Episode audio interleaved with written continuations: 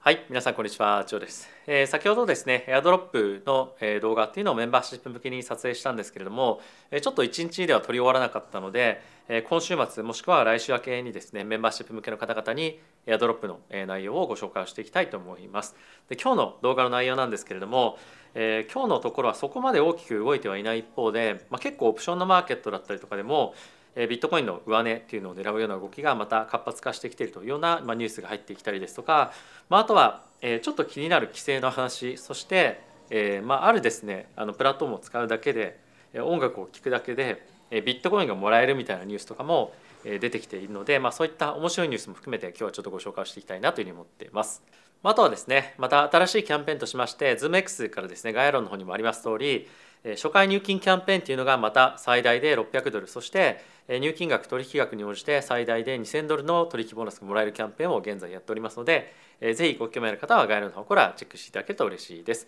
今やっぱり非常にマーケットが動いてきたので、まあ、こういったボーナスを使って効率的に資産運用っていうのを行っていただくと、皆さんのリスクをよりまあ低い形で、かつ、皆さんが取りたいリスクっていうのがしっかり取れるんじゃないかなというふうに思いますので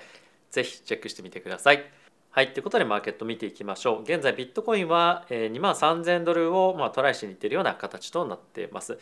今やっぱりビットコインで非常に大きく注目をされているレベルとしてはこの200日移動平均線だったりとか、まあ、あとは、去年の9月のですね高値っていうところを今トライしにいってるわけなんですけれどもここをもう一段抜けてくると、まあ、さらに大きなまあジャンプがあるんじゃないかというふうにも言われていたりですとかおそらくこの辺りに関しましては、まあ、オプションのいろんなターゲットとかにもなっていたりするので、まあ、かなりこの辺りが非常に大きなボラティティを生む、まあ、ポイントにはなってくるんじゃないかなというふうに思ってます。まあ、あとはですね、まあ、先日もありました通りえビットコインに関しては結構いろんなファンドからも含めてえショートが入っていると空売りが入っているということでえここからさらに吹き上がっていくと、まあ、そういったえショートストップというかですね、まあ、あの空売りを買い戻させるような強制的なまあアンワインドを引き起こすようなフローとかっていうのも出てくるのでまた大きく上がる時にはボーンとジャンプしてまあ上がっていくようなことがあるんじゃないかなというふうに思うのでえーこの2万5000ドル近辺というのは非常に注目をしておきたいえポイントにはなっているかなと思います。はい、でえーイーサにつきましてもほとんどまあ同様な形ですね。上値をトライしにいっている形ではあるんですけれども、まあ、そんなにまだ大きなボラティティっていうのは、え昨日と今日という観点では、え出ていないと。ただし、まあ、結構いろんな人に聞いていたりすると、フロー自体は結構出てきているんですよねなのであの売り買い工作がかなり、まあ、先物取引を中心にえ出てきていると思いますし、まあ、この辺りどっちかに大きく抜けたりとか、まあ、何かしらのイベントがあったりすると、まあ、大きなボラティティを伴って動くようなえ展開にはなっていくんじゃないかなというふうに思っています。で、えー今日はですねあのそんなに大きく動いている、ま、アルトコインに関しましては、まあ、目立ったものは正直そこまでえないかなというふうに思ってます。まあ、唯一あるとすれば、まあ、バイナンスの BNB トークンが一旦ちょっと大きく上に上がる展開とかっていうのもあったんですが、まあ、その他と、えトークンと同様に、まあ、そこまで大きな動きっていうのは、まあ、ないですね。まあ、一部あのオーディオスとかっていうところは、まあ、50%ぐらい、まあ、動いてはあるんですけどもこんなこの辺りはそんなに皆さんが見てるようなトークンではないのかなというもので、まあ、詳細っていうのはちょっとスキップしていこうかなというふうに思ってます。はい、ここからですね皆さんにちょっとご紹介させていただきたいマクロの関連ニュースというのを一つそしてそのあたりに先ほど申し上げた仮想通貨の関連ニュースというのを見ていきたいと思います。はい、まずはこちらから見ていきましょう。え今ですね株式マーケットは、え大きく注目しているポイントとしていろいろと、まあ、あの経済指標も含めてあると思うんですが、えかなり、まあ、テック関係の、えアーニング、まあ、決算ですねに、え重きを置いているというようなことが、えこちらに記載がありますと。で今日につきましてはマイクロソフトの決算があったりですとかあと今週も非常に重要なテック関連そして来週もものすごく重要なテック関連の決算というのが非常に出てきますと。一応確認をしておくと、今日がマイクロソフトですね。で他には IBM ですとか、あ、とはインテルえノキアとかですね。非常に有名な企業が多く連ねていますと。で来週につきましては何といっても、アップルそしてアルファベットですねこの辺りの決算が大きく注目をされていくんですけれども、まあ、こういったところの決算が悪くなっていくようだとマーケットはちょっともう一旦リスクをオフにする可能性があるんじゃないかというふうにも言われておりますのでこの辺りは結構仮想通貨マーケットにも影響してくる可能性が短期的にはあるんじゃないかなというふうに思うので、まあ、一応こういった決算が先に待っているよというのは、まあ、頭に入れておくと、まあ、いいんじゃないかなというふうに思ってます。はい、でここから仮想通貨のニュース見ていきましょう。えーまずはですねチャイニーズニューイヤーにつきましては、えー過去を遡ってみると、えー、ほとんどの場合、えー、価格が上がっているというふうに言われてるんですね。なので今年も今チャイニーズニューイヤーがもうすぐにえー、まあすぐにでも来てるわけなんですが、まあ、このタイミングでもっともっと上がっていくんじゃないかっていうには言われていますと。で一応期間がいつまでかっていうのは、え、こちらにもあります通り1月の22日から、えー、と2月の1日までなんですね。で過去を遡ってみると平均で9%上昇していくということなので、まあ、それがもし本当に今年もこれは2月1日までの間に2500ドルですかねまで上がっていくんじゃないかっていうふうに言われているので、まあ、一応ちょっとアノマリー的な形で覚えておくのも一つ面白いんじゃないかなというふうに思ってます。はい、続いてなんですけれども今ビットコインの取引の中でオプションマーケットがですねかなり結構熱を帯びてきておりまして今後1週間の価格の動きというところに対してコールオプションをですねかなり買う動きが非常に強く出てきていますと。で今のこの水準の、ボリュームとかっていうところにはですねあの FTX が破綻したタイミングまで遡って、まあ、そこぐらいぐらいの、まあ、ボリュームが今出てるとつまり、まあ、あれだけやっぱり恐怖ですとか大きなマーケットがボレティティを伴った時の数量ぐらいまで、えーまあ、今、えー、ボリュームが伸びてきているということで、まあ、かなりこの年初のタイミングで活発化してきているような、まあ、印象がありますよね。やっぱりここで面白いのが、まあ、非常に短期的な、まあ、アップサイドを狙いに来てるっていうこととで過去1年間の、えー、プットとコールの、まあ、対比ですねの、えー、割合がコールの方が、まあ、過去1年間の平均より66%多い水準になってるんですよ。なのでつまり過去1年間と比べると66%買いの方にコールの買いの方にえもっともっと偏っているということですね。なのでつまり、まあ、短期的なやっぱり過熱感っていうのが、まあ、オプションマーケットにも少し出てきているということで、えもう少しアップサイドを狙いたいというふうに思っている方々が、まあ、今こういったコールオプションを、まあ、集中的に買っているということが、まあ、大きく分かると思いますしさっきもちょっと見たような2万5,000ドル近辺のところっていうのがやっぱり一旦目指すところのようなレベル感にはなってるんじゃないかなというふうに思います。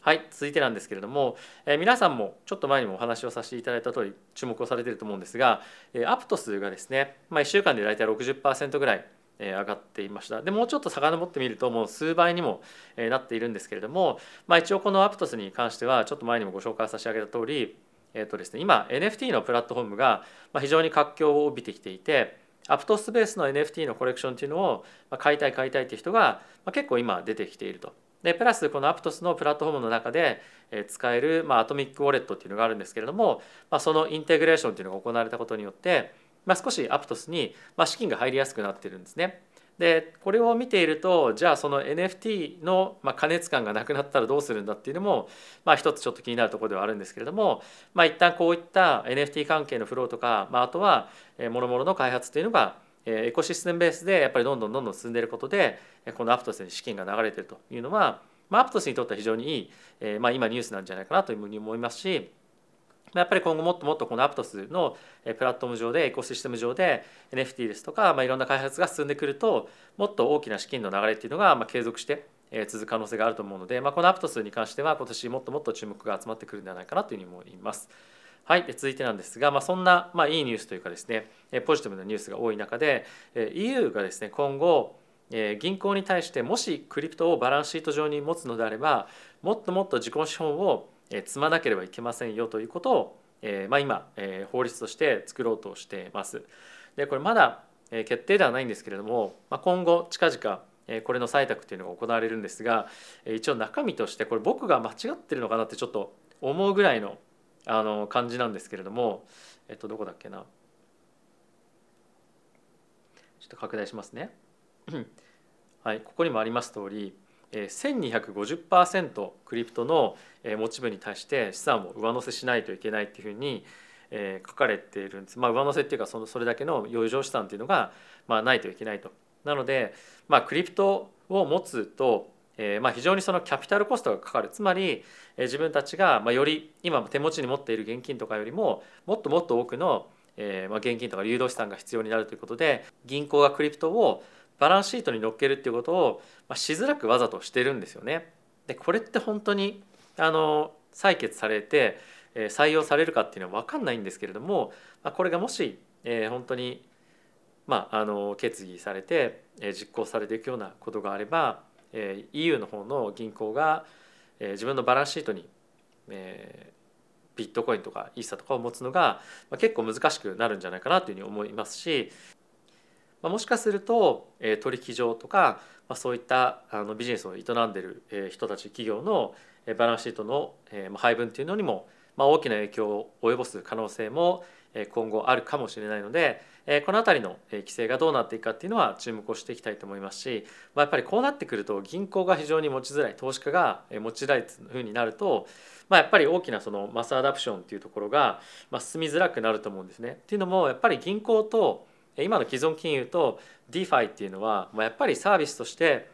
今後もっともっと融合されていくべきだと僕は思うんですよ。っていうのも DeFi っていうのは、まあ、今ハッキングのリスクとかいろいろあるかもしれませんがものすごく銀行のオペレーションコストとかっていうのを下げる一つの、まあ、テクノロジーでもあるわけなんですよね。でプラス今本当に多くの、え投資家が、まあ、今の既存金融の、えプロダクトに関しては、まああのまあ、満足してない人も非常に、ま、多いと。でそれをブロックチェーンと、まあ、既存金融を使うことによって、まあ、今我々が、まあ、見ているような DeFi の、まあ、商品のところとはまた別の、まあ、商品設計っていうのをブロックチェーンのテクノロジーを使うことによって、まあ、提供していけると思うんですね。ただし、まあ、こういうような非常に厳しい資本規制というのが課されると、まあ、DeFi と、まあ、トラディショナルファイナンスの融合っていうものが、まあ、かなり遅れる可能性があるので、まあ、この辺は少しあの DeFi のマーケットに対して、ま、心配なというかですねあまり良くないニュースになる可能性があるんじゃないかなというふうに思ってます。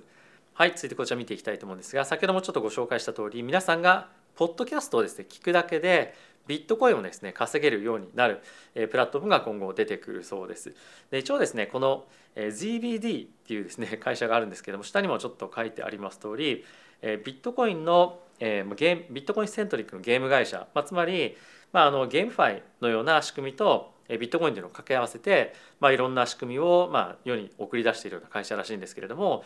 ここがですねポッドキャストを配信今後していく上でパートナーシップを組んだ会社がありましてそれがですねファウンテンというプラットフォームになってますと。でこのファウンテンでポッドキャストを聞いていただくとビットコインがまあもらえると、まあ、つまりあの一応ここ「Listen to Earn」みたいな感じで書いてあるんですが、まあ、広告としてこのビットコインを配るみたいな感じの形になるんじゃないかなというふうに思いますと。でこれは、まあ、一応その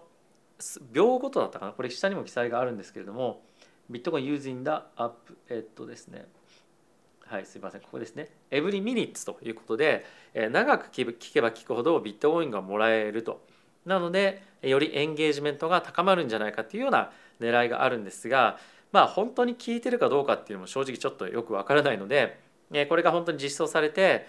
どのように使われるのかもしくはまあ本当に使われないのかとかっていうのは、まあ、注目されるポイントなんじゃないかなというふうに思ってますと。でやっぱりステップの時もあったんですけども、まあ、こうやって例えばプレイして聞いてて、えーまあ、それビットコインがもらえるとかってなるとデバイスをたくさん準備して、えー、プレイしてで、まあ、放置して何もしないでそれが勝手にビットコイン稼いでるみたいな形にもなる可能性もあるので、まあ、これって本当にあのいい形なんだろうかっていうのは、ま、ちょっと疑問だと思いますし、まあ、そういった課題も今後あると思うので、まあ、その辺りをどういうふうにクリアしていくのかっていうのも一つ面白そうな注目ポイントなんじゃないかなというふうに思ってます。はいということで、え、皆さんいかがでしたでしょうか？え、先ほどですねちょっと、えー、エアドロップの動画を撮影しているんですけれども、えー、まあ一つトランザクションがちょっとうまくいかないというか時間がかかるものがあるので、えー、後日、えー、編集をして皆さんにご紹介をしていきたいと思います。で今日のエアドロップの動画に関してましては、えー、メンバーシップの中条以上の方限定で配信をさせていただきますので、えー、もしそういったエアドロップとかに関連した、えー、動画とかも興味あるよという方はですね是非概要欄の方からリンクで、メンバーシップ入っていただけると嬉しいです。あとはさっきもちょっと冒頭に申し上げました通り、まあ、今現在非常にあのいいキャンペーンが ZoomX からも出ておりますし、まあ、今ちょうどそのタイミングでマーケットが動き始めているので、えー、ぜひそういったボーナスを使ってリスクを取ったりとかあとは自分のポジションをヘッジしたりとかっていうのを使っていただければと思いますので、えー、ぜひご興味ある方は概要欄の方のリンクからチェックしてみてください。はい、ということで皆さん今日も動画ご視聴ありがとうございました。また次回の動画でお会いしましょう。さよなら。